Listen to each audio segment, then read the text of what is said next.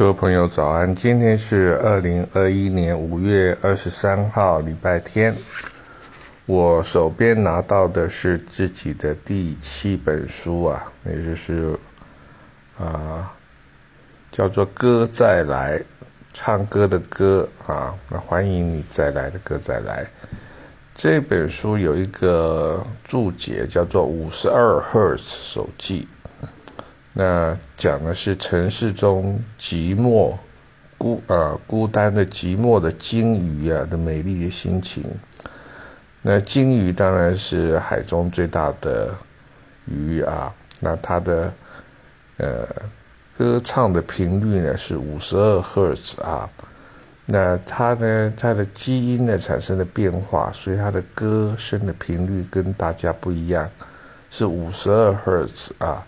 没有其他的鲸鱼听得见它的声音，那这只特别的鲸鱼呢，唱着自己的歌，诉说着寂寞与美丽，不奢求别人的了解。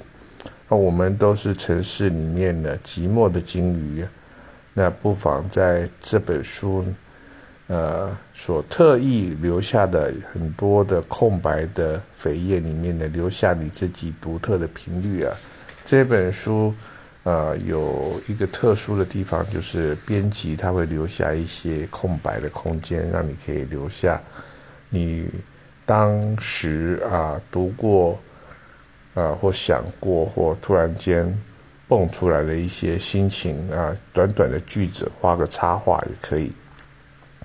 那今天呢要念的是其中的第一篇文章，叫茶话啊，茶话就是喝茶。相关的一些论述啊，啊，是茶引人还是人引茶？是茶看你的脸色，还是你看穿茶的心思？是茶中带有清香，还是饮者心生舒畅？是你握着杯子，还是杯子挽着你的手？杯中装的是你的心情，还是你取了杯子的冷漠？好，那当然这本诗呢写的有点俏皮，主要是探讨茶对你了解吗？杯子对你了解吗？壶对你了解吗？啊，喝茶的人往往是为了茶，还是为了其他啊？就像最近呢，有知道一个六十八岁的男人呢，每天呢，从基隆的八堵啊，坐火车到达万华的德义村茶楼呢，去消费啊。那我们意意想中，可能茶楼里面有一个啊年轻貌美的女子呢，可能跟他情投意合吧。所以说，这个男子六十八岁的男子啊，才会连续二十六天呢。